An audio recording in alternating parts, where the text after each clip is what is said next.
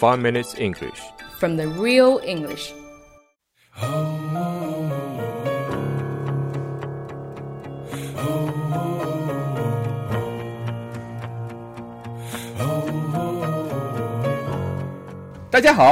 Hi everyone, 我是 Tom。 I'm Jerry.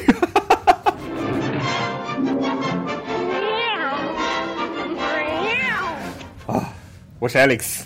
okay, that sounds about right. we are broadcasting from Sydney and welcome to the 5 Minute English Show. 我们在悉尼为大家广播，欢迎大家收听五分钟英语。哎，杰瑞，你说我昨天跟朋友吃饭，又是几百块钱没了，我靠 A few hundred dollars? Alex, you must be loaded. ！Loaded，什么 load？我只知道 download，下载小片片，日本小片片，迅雷迅雷上面下载的那种，贼快。 So you don't know what loaded means? 我就算知道，我也在这只能说不知道啊。 You're so dumb, Alex. 你够了啊 Loaded means you have a lot of money. ！Loaded，L O A D E D，就是不差钱儿。啊，那啥，那个有没有那种情况？今儿个吃完了，明儿个来结账来？大白条啊，不是，我这不是打白条，不差钱，有钱。比如说 Jerry 不差钱儿，就可以说 Jerry is loaded. That's not true though. Jerry downloaded AV Shut up. from cha cha cha dot com。嗯，やめたい。 Alex, you need to shut up. OK，load、 You know there are many ways of using the word load. 这个词其实有很多的用处，比如说 Load the gun. load the gun，就是把子弹装在枪里。 哎，杰瑞，我记得你爸就会自己做子弹，对吧？去打猎的时候，loaded gun。If you go to the gym, you have to load the weights. 去健身的时候呢，要 loaded weights，把杠铃片、哑铃片装上。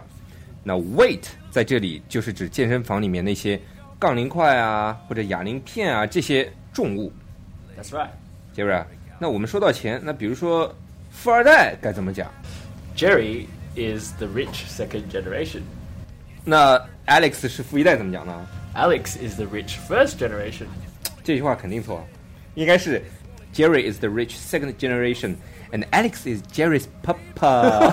我有一个好爸爸，爸爸爸爸爸爸爸好爸爸好爸爸，我有一个好爸爸。哦，Wow, Well, before the term rich just second generation came along, I think we used to say his parents are rich. 哦，直接说 his parents are rich 就可以了，太直接了哦，有点。 Well, you can say he's from a rich family, or you can say his family is wealthy. wealthy，呃，W E A L T H Y，wealthy， 给人感觉就是那种上百亿的那种特别特别有钱，billion billion trillion gazillion，而且正式场合都会说 wealthy，就是很富有，而 rich 我觉得就相对应的就是不能翻成富有，而应该翻成就是有钱。大家可以体会一下这个中文之间的意思区别，其实都差不多。比如说，我们讲 Bill Gates，比尔盖茨，我们就要说他是 wealthy，我们不能说他是 rich，因为他已经远远超过了这个 rich 的范围了。 Yes, you're right, Alex. Very good. Thank you。 Okay, so wealthy is quite formal. Uh, it's a good word to use when you're talking with um, businessmen as well. Uh, sometimes we can also say he's pretty well off.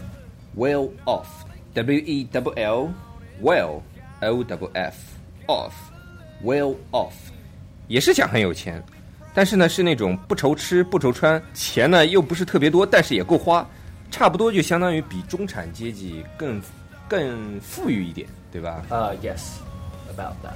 Um, it's usually used with people who live quite comfortably, so they don't need to work 18 hours a day, but they still make a lot more money uh, than most people. 就是 well off 是指那种不是光靠时间去换钱的那种人， 而就相当于就是嗯呃，工作时间也不长，但是又能赚很多很多钱的。我靠，怎么讲的像直销，讲的像传销？Yeah, well, I don't know about that stuff.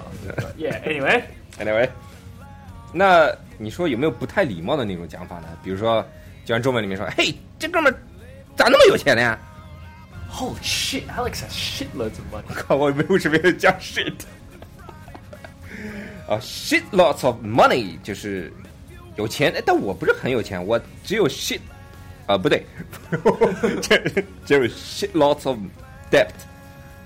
Yeah. Do you? What?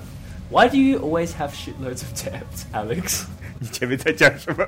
Will 啊，嗯，YOLO。 What are you YOLOing about? YOLO 就是 YOLO。 哎呦，不对啊，我们好像还没讲 YOLO 是啥，是吧？我稿子已经写完，但不知道。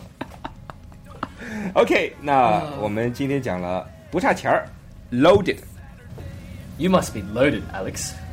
你肯定不差钱，Jerry。那同样 load 还可以用作别的用法，比如说 Load the gun. 装子弹，Load the weights. 哑铃或者杠铃上面装哑铃片或杠铃片。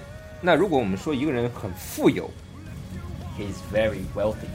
，wealthy，那如果这个人不是很有钱，很有钱，很有钱，很有钱，很有钱，但是是很有钱，很有钱，很有钱，那怎么说呢 He's pretty well off. ？Pretty well off。那如果我们这么讲，这哥们儿钱老鸡巴多了 This guy has shitloads of money. ，shitloads of money。OK，那我们今天节目就到这里啦。我们下一次 要好好讲一讲 YOLO 是啥。Oh 每次讲到 YOLO，杰瑞几乎就要疯了。OK，那我们下期见，All right, that's all we have for today. See you guys next time. Bye.。Bye. 哇哦哇哦哦！如果大家喜欢我们的节目的话，可以在荔枝 FM 里搜索“五分钟英语”，那个黄色背景的爆炸头就是我们了。喜欢我们的话，请订阅我们的节目，或者给我们点赞以资鼓励。也欢迎大家能够转发我们的节目，让更多的朋友能够参与到我们的节目中来。大家如果对我们的节目有什么意见或者建议，或者只想找我们聊聊的话，可以加我微信，不是微信公众账号，是我私人微信号 a l e x 下划线 z q 下划线 y u。大家也可以在节目下方看到我的微信号，复制粘贴就可以了。我会在微信里发红包的哦。